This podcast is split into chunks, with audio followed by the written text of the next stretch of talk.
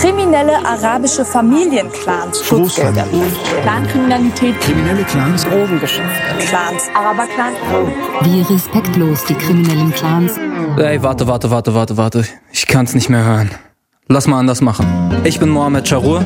Und ich bin Markus Steiger.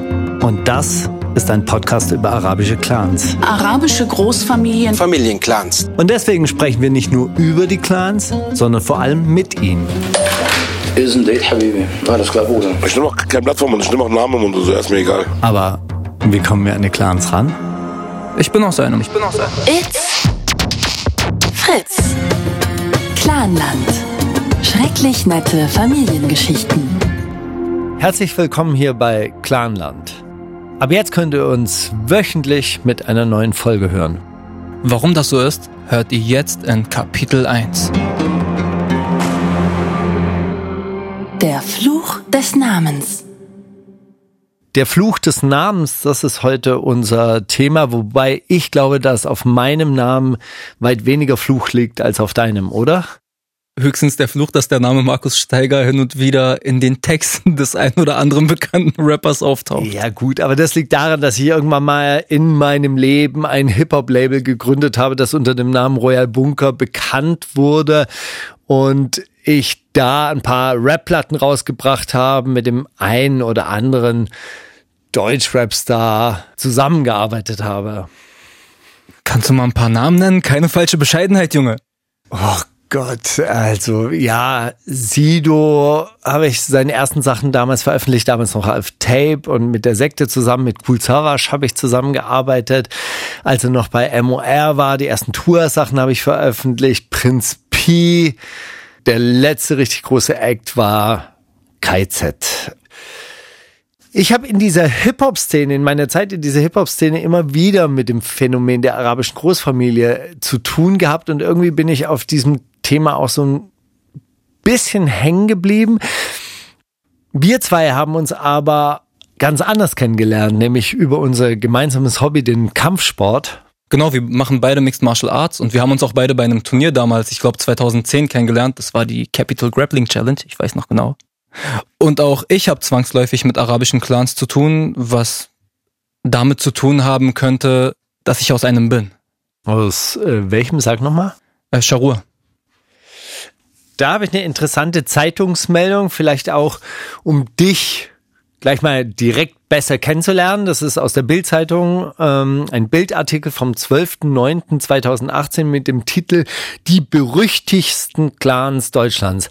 Der Schachur-Clan. Mitte der 80er Jahre kam der Schachur-Clan aus dem Libanon nach Berlin. Der Clan besteht aus zwei Linien. Eine ist auf Drogenhandel spezialisiert, die andere auf Prostitution und Falschgeld in Zusammenarbeit mit den Hells Angels. Aus welchem Teil der Familie bist du? Schön, hat ja super geklappt mit dem Kennenlernen. Ich glaube, ich habe mich noch nicht ganz gefunden. Ich bin zwar schon 27 und werde auch nicht jünger, aber ich weiß noch nicht so recht, ob Prostitution oder was war das andere nochmal? Falschgeld und Drogenhandel. Falschgeld klingt irgendwie interessant, Drogenhandel weiß ich nicht. Das ist auch mit Arbeit verbunden und das ist mir, wie du weißt, tief zuwider.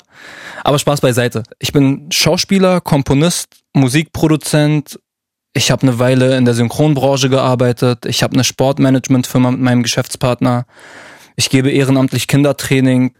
Also du tust so, als würdest du ein ganz normales Leben führen, ja? Ich tue tatsächlich so, als würde ich ein ganz normales Leben führen, ja.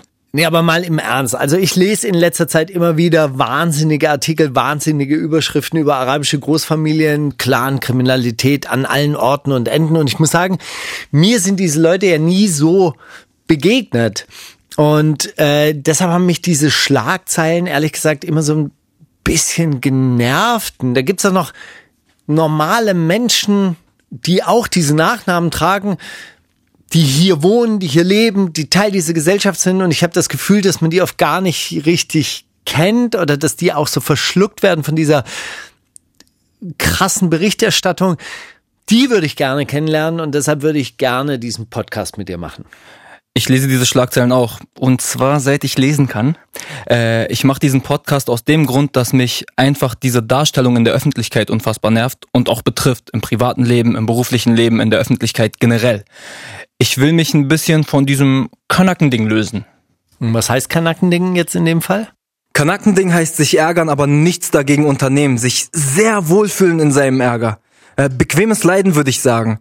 So wie können die sowas nur schreiben? Ja, fragen wir sie doch einfach mal. Und vor allem zeigen wir doch einfach mal, dass das Leben, das die meisten von uns führen, nichts mit dem zu tun hat, wie es sich in der Öffentlichkeit oft darstellt. Dabei unterhalten wir uns nicht nur miteinander, sondern wir ziehen auch gemeinsam los und interviewen sehr viele Menschen aus ganz verschiedenen arabischen Großfamilien. Mal sind es kürzere Statements zu einem bestimmten Thema, quasi Umfragen, die wir gemacht haben. Mal hören wir einzelne ganz persönliche Geschichten ganz ausführlich. In dieser Folge sind es drei kürzere Stories, die sehr gut zu deiner eigenen Geschichte passen. Durch den Namen und so, weißt du, werden die Leute auch verrückt gemacht. Und dann spricht sich das natürlich, spricht sich das natürlich rum, ne? Ich kann mir keine S-Klasse leisten, ich kann mir auch kein Porsche leisten. Und wenn ich es mir leisten könnte, würde ich mir eine Eigentumswohnung kaufen oder ein Haus. Ich finde sowas einfach nur noch asozial. Wie ähm, die Gesellschaft, gerade speziell in Berlin, über ausländische Mitbürger, sage ich jetzt mal, denkt, nur weil sie so ein Fahrzeug fahren.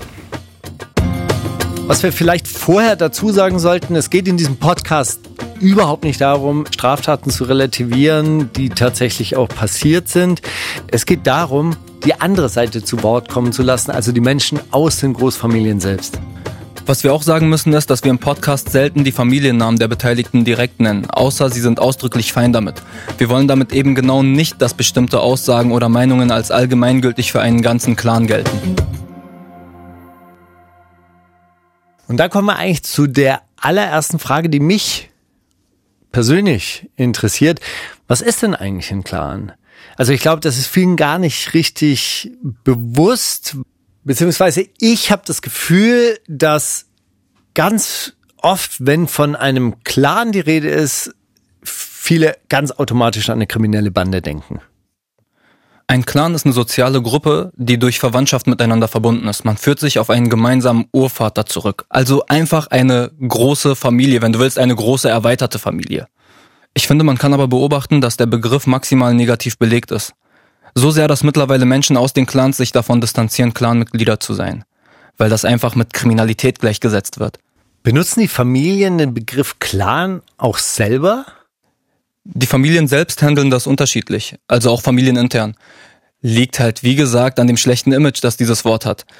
Wir sagen zwar, dass wir eine Ashire, also ein Clan sind, aber man spricht, also bei dir zum Beispiel, würde man sagen, Bettsteiger, also vom Haussteiger sprechen und nicht wirklich von Ashiret Altsteiger, also vom Steigerclan. Also es ist mehr so wie bei Game of Thrones als jetzt beim Paten. Ja, das ist mir auch aufgefallen, als ich das mal übersetzt habe. Mit den Häusern. Ja. Clan heißt für dich also erstmal nichts anderes als eine große Familie und viele verbinden trotzdem den Begriff Clan mit ganz bestimmten Familiennamen, zumindest hier in Berlin, und das wiederum dann mit Kriminalität.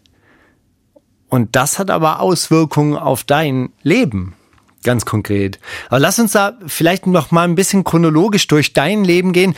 Wann hast du zum ersten Mal mitgekriegt, so quasi im eigenen Leib, dass du einen ganz speziellen Familiennamen trägst oder aus einer ganz speziellen Großfamilie bist? Nach der Einschulung direkt. Das war so um die Jahrtausendwende.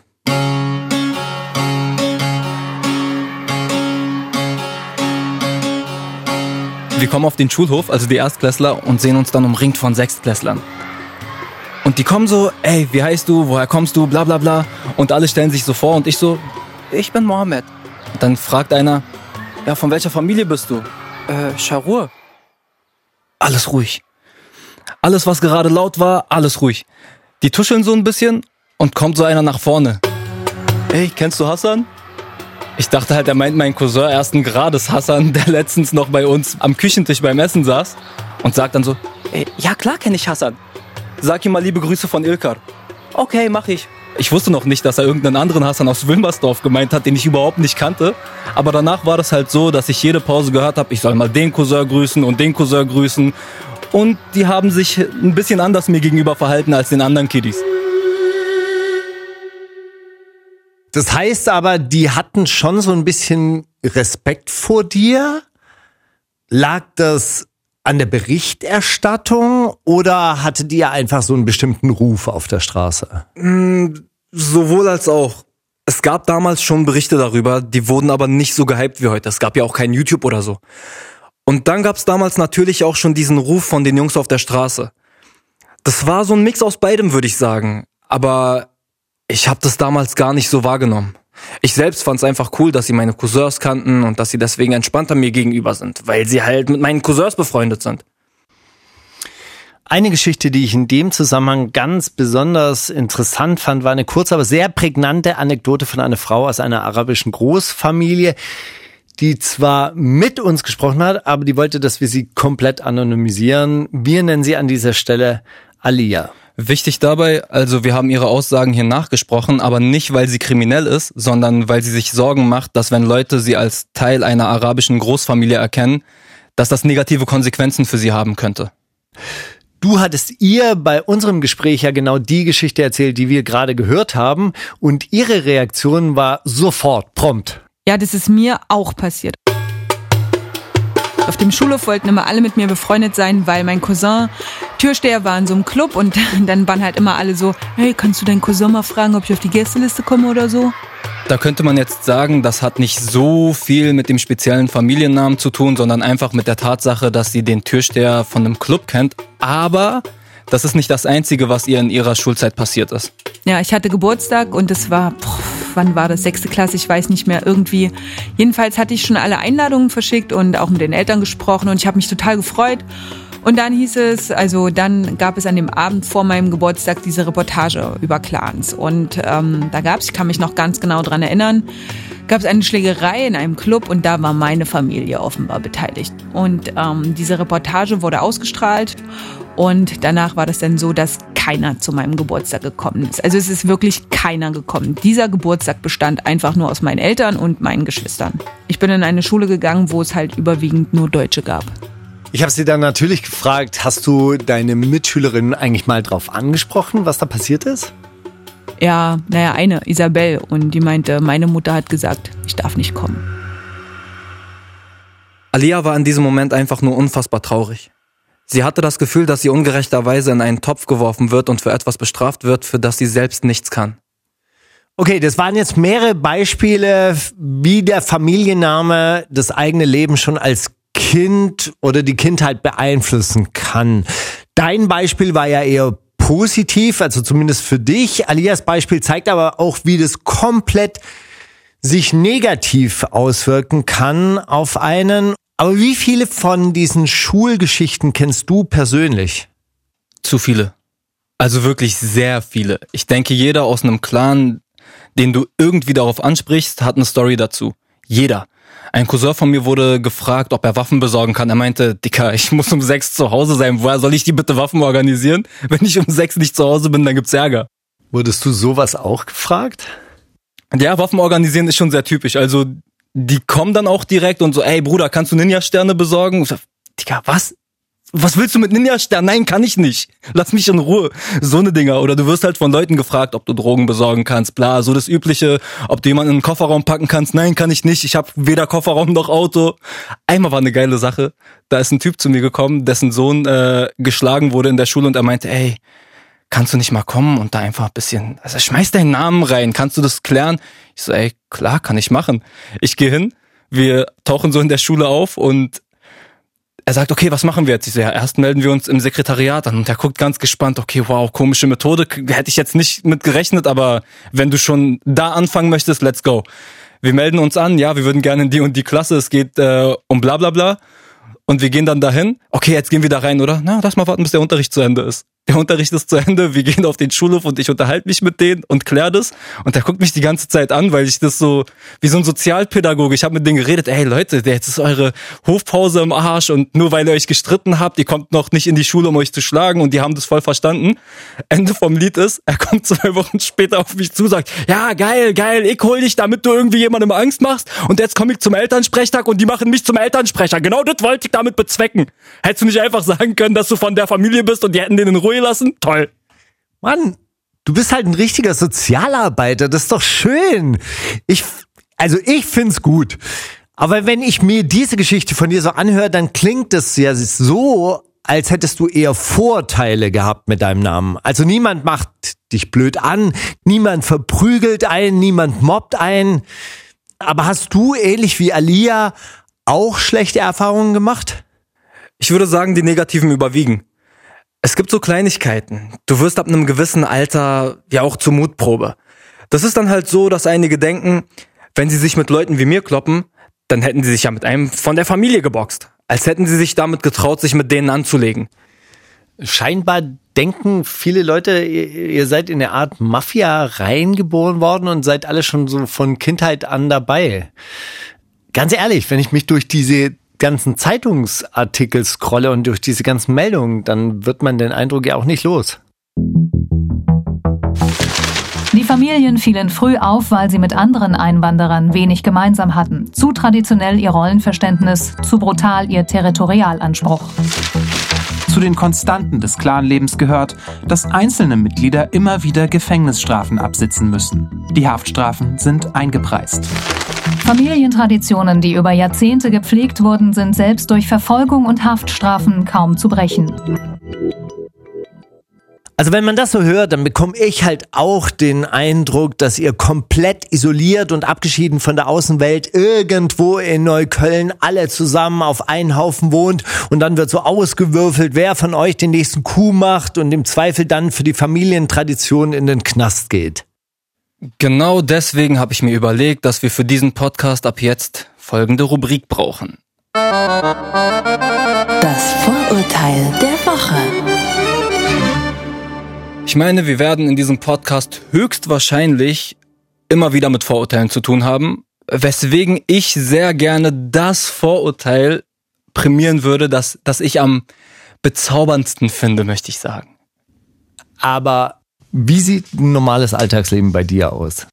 Also wir leben in einer dreieinhalb Zimmerwohnung. Ich lebe mit meinen Eltern und äh, noch drei Geschwistern äh, zusammen. Mal muss ich einkaufen, mal muss eine Schwester einkaufen, mal muss meine Mama einkaufen, mal mein Papa. Gekocht wird zum Glück des Öfteren von Mama. Manchmal kocht Papa auch, aber wenn wir das verhindern können, weil der trockene Reis, seine Spezialität, nicht unbedingt so geil ist. Aber sonst sieht das bei uns so aus wie bei allen anderen Familien. Okay, aber ihr lebt zu fünft in der dreieinhalb Zimmerwohnung. Das ist schon mal, also das ist schon mal relativ ungewöhnlich, oder? Wieso? Ist relativ eng.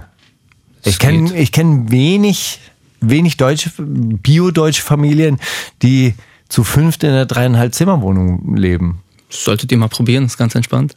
Aber wie ist das mit deiner Privatsphäre? Vermisst du das manchmal? Na, ich habe mein eigenes Zimmer. so ist alles cool. Wie? Und die anderen stapeln sich in zweieinhalb Zimmern. Ja. ja. Man zieht bei uns erst aus für gewöhnlich, wenn man äh, heiratet und seine eigene Familie anfängt zu gründen. Warum hast du das noch nicht gemacht? Äh, ich habe noch nicht die Frau fürs Leben gefunden, würde ich sagen. Schauen dich deine Eltern schief an? Voll, also meine Mutter kommt wöchentlich mit neuen Partnervorschlägen. Hat sie mir letztens gesagt, ja, jetzt kriegst du schon eine auf dem Silbertablett serviert und möchtest nicht. Was stimmt denn nicht mit dir? Und was stimmt nicht mit dir? Dass ich mir meine Partnerin gerne selbst aussuchen möchte. Nimmt sie halt so hin, was soll ich sagen? Kann mich ja keiner zu meinem Glück zwingen, richtig? Und was machen deine Eltern beruflich? Mein Papa ist Tischler und war Musiker. Und meine Mama ähm, hat unter der Woche geschneidert und an den Wochenenden geputzt. Ist mittlerweile in Rente. Ja. Ganz normales Familienleben halt. Keine klaren Geschäfte. Leider keine klaren Geschäfte, nein, ich muss dich enttäuschen.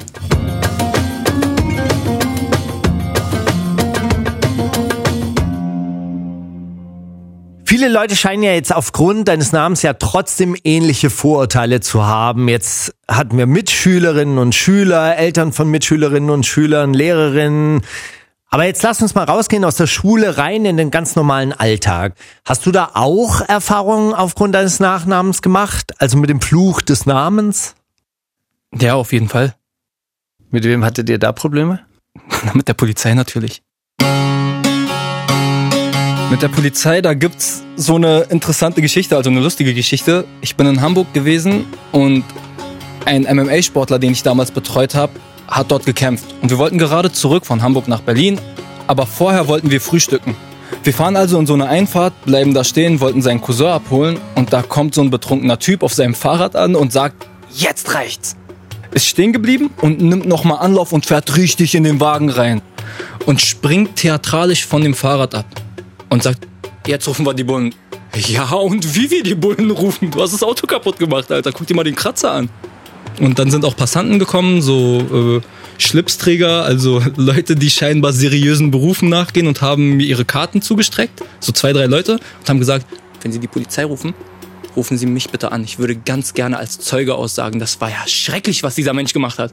So, okay, cool, danke, machen wir so. Jedenfalls, die Polizei kommt und der Typ wollte abhauen, die haben sich ihn geschnappt und dann fragt er, wer saß denn im Auto? Und ich sag, na, Icke und er. So die Ausweise bitte. Guckt er so, hm, okay. Und dann äh, guckt er sich meinen Ausweis an. Hm. Scharur. Der Name birgt für Qualität. Ich so, ey, was? Was soll das denn jetzt bedeuten? Ja, nichts. Na, wenn das nichts bedeuten würde, würden sie es ja nicht sagen. Was ist denn jetzt los? Sie kommen jetzt erstmal beide mit ins Auto und ich äh, würde mir die Geschichte ganz gerne nochmal separat von Ihnen anhören.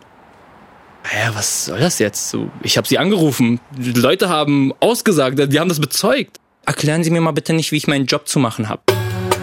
Haben wir uns äh, reingesetzt, guckt der Typ mich irgendwann an, schüttelt mit dem Kopf. Wir saßen beide im Auto und sagt, gefällt mir nicht, was du da erzählst. Ich hätte euch gerne nochmal separat gehört. Also getrennt voneinander.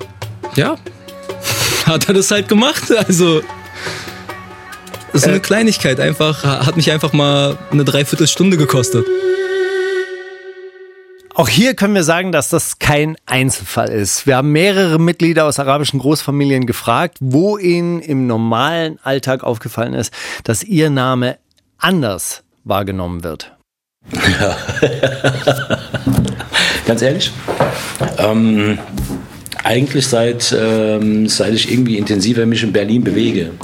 Das kommt im Rest der, der Bundesländer hier in Deutschland irgendwie gar nicht so in, in, ja, in Erscheinung. Das ist Mo. Ein breiter Typ mit einem noch breiteren pfälzischen Akzent.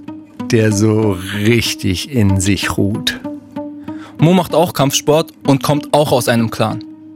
Ganz extrem ist es mir aufgefallen, dass es war auch eine super geile Geschichte. Also zu Mo muss man sagen, wir haben ihn in Berlin getroffen. Er kommt eigentlich aus Worms, Rheinland-Pfalz. Der arbeitet halt da drüben, hat eine Detektei, gibt Brazilian Jiu-Jitsu-Unterricht. Und wenn der mal hier ist, dann besucht er seine Eltern, seine Frau und seine Kinder und verschwindet dann wieder. Und bei einem seiner Besuche in Berlin hatte er auch eine Begegnung mit der Polizei. Und zwar war ich bei meinen Eltern das ist eine super geile Geschichte und ich fahre in Skoda Fabia. Habe ich gekauft mit Frontschaden. Für meine Frau herzurichten, dass meine Frau einen Kleinwagen hat in Berlin. Ich habe gar keinen Wagen, um das mal klarzustellen. Ja.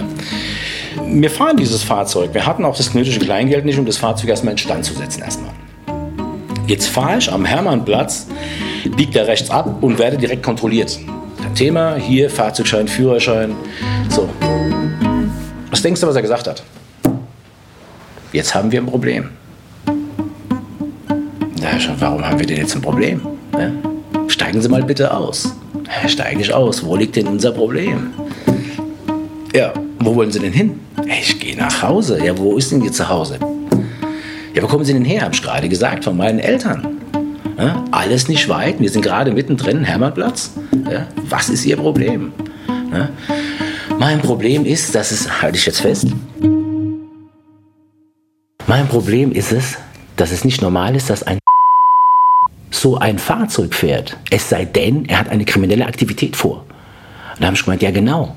Was fährt denn denn ein so, Ihrer Meinung nach? Ja, Mercedes S-Klasse, Porsche, und hin und her. Das ist halt schön. Aber haben Sie sich mal Gedanken gemacht darüber, dass es auch Menschen gibt, bevor sie sich so ein Auto kaufen, vielleicht eine Eigentumswohnung oder vielleicht eine Anzahlung für ein Häuschen, anstatt eine Limousine oder überhaupt so ein Auto in, dem Preis, in dieser Preislage? Haben Sie mal Gedanken darüber gemacht? Unabhängig davon, ich habe Frau und vier Kinder. Wozu soll ich ein Auto kaufen für 20, 30, 40, 50 oder 100.000 Euro? Ja, ich sage ja nur. Des Weiteren, wenn Sie mal genau zuhören, Sie hören mir ja wohl raus, ja, dass ich nicht irgendwie aus ihrer Gegend bin, oder?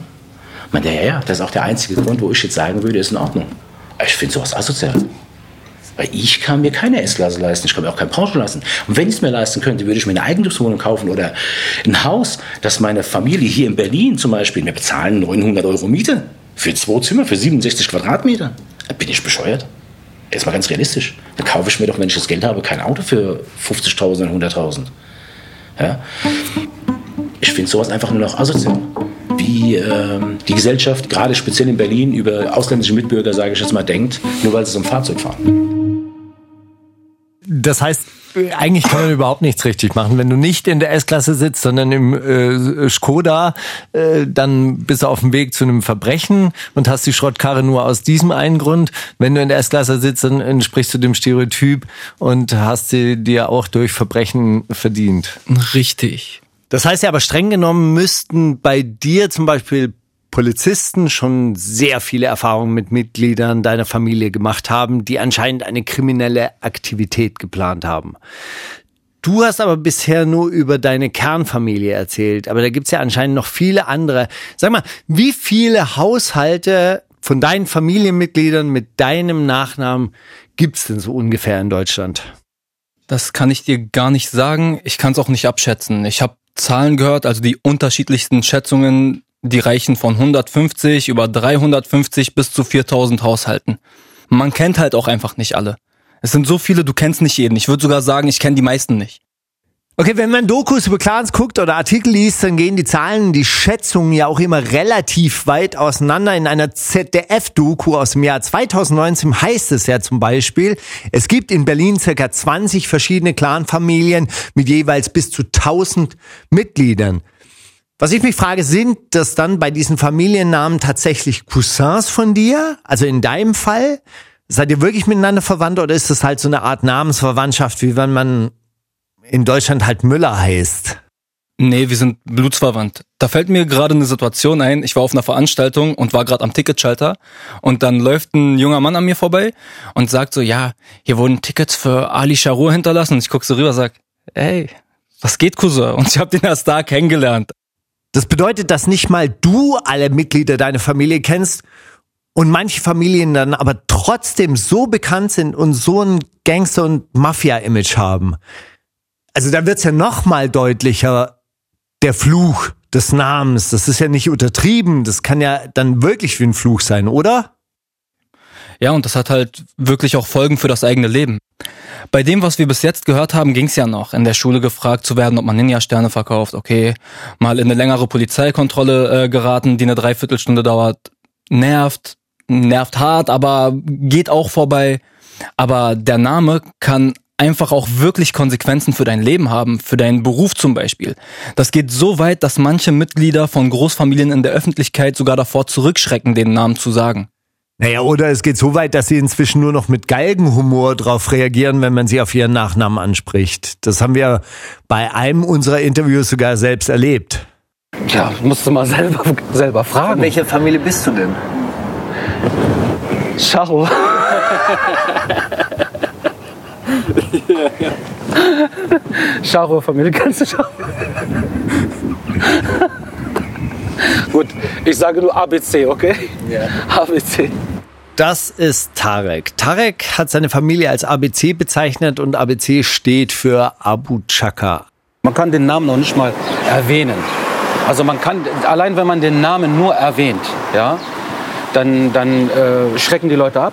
Abu Chaka ist relativ bekannt dadurch, dass Tareks Cousin Arafat Abu Chaka lange Jahre Geschäftspartner von Bushido war Arafat steht aktuell vor Gericht, unter anderem, weil er Bushido nach deren geschäftlicher Trennung bedroht und angegriffen haben soll.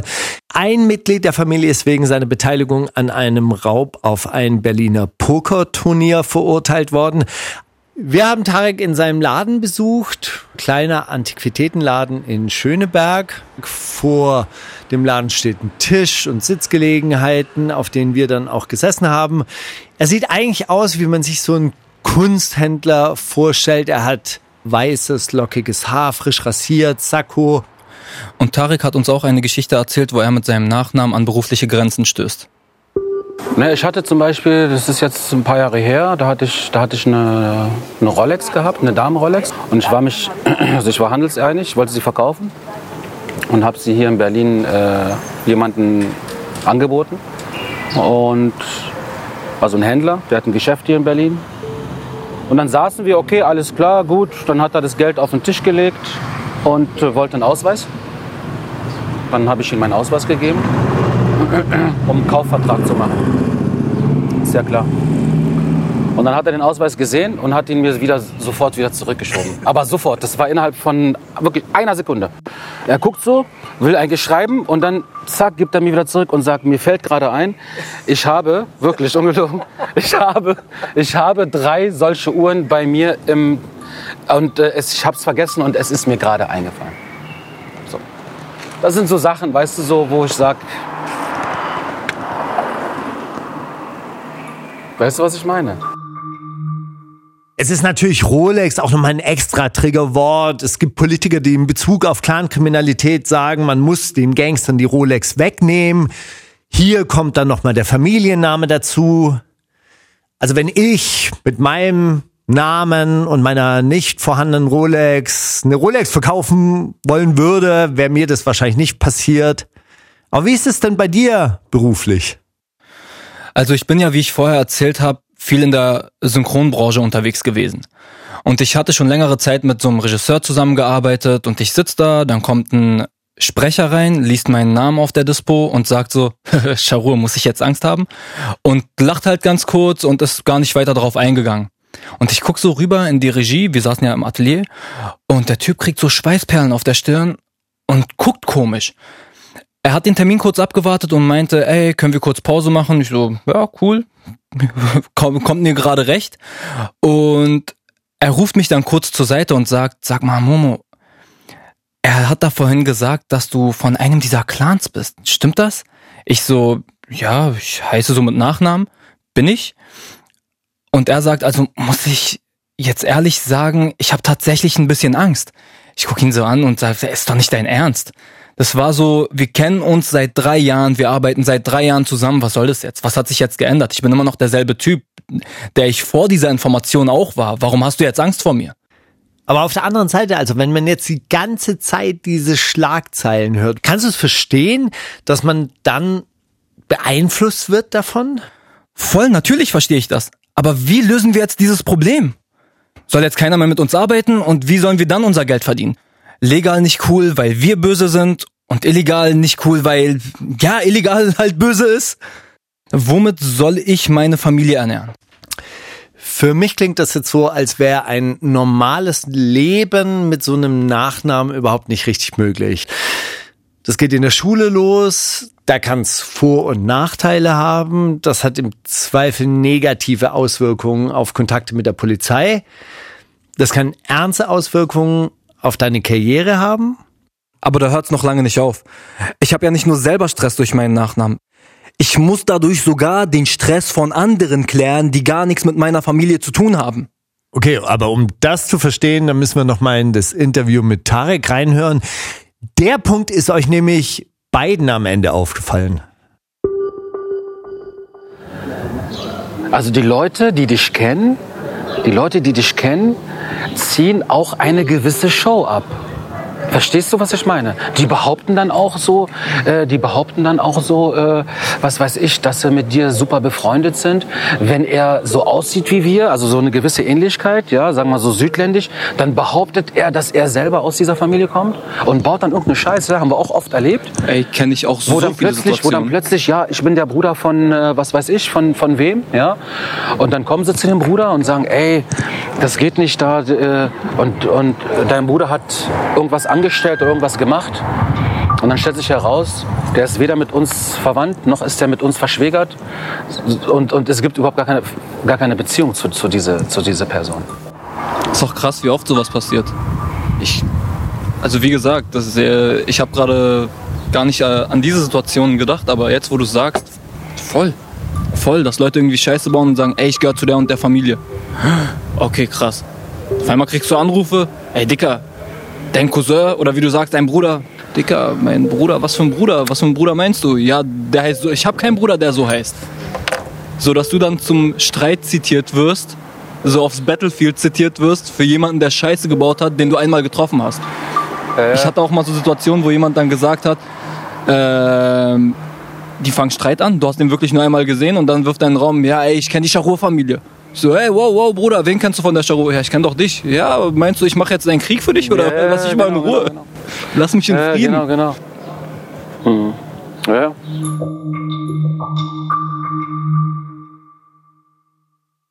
Das heißt, wenn ich jetzt mal mit meinen eigenen Worten den Fluch des Namens zusammenfassen darf, diese speziellen Nachnamen, die beeinflussen das Leben der Leute richtig, die diese Nachnamen tragen. Und auf der anderen Seite muss man aber auch sagen, dass die Presse über Straftaten berichtet, die ja auch stattfinden, also die ja auch teilweise von Leuten verübt werden, die diese Nachnamen tragen. Richtig, aber die werden von einigen wenigen verübt, nicht von der ganzen Familie. Es soll und es muss über solche Sachen berichtet werden. Solche Sachen sollen verfolgt werden. Das große Problem ist, dass alle in diesen Topf geworfen werden. Jeder ist auf einmal kriminell. Leute schreiben mir und sagen, ey, was hast du damit zu tun? Und dann muss ich zum zehnten Mal erklären, dass ich nichts mit Menschenhandel zu tun habe. Ey, umso besser, dass wir jetzt diesen Podcast machen.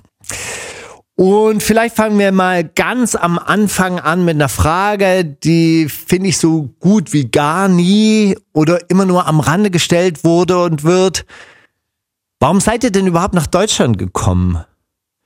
Weil ich habe manchmal das Gefühl, wenn ich mir die Schlagzeilen so anschaue, die Leute denken ja wirklich, ihr seid hierher gekommen, ihr hättet euch verabredet, um euch dieses Land hier zur Beute zu machen. Aber wie war es denn damals wirklich?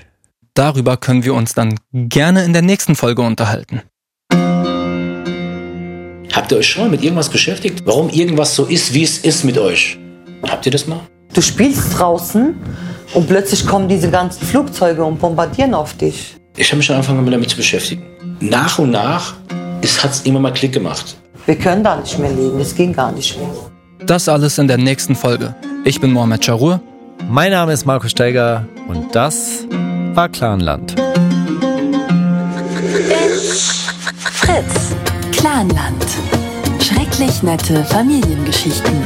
Habt ihr Feedback oder Fragen? Schreibt an podcast.fritz.de. Fritz ist eine Produktion des RBB.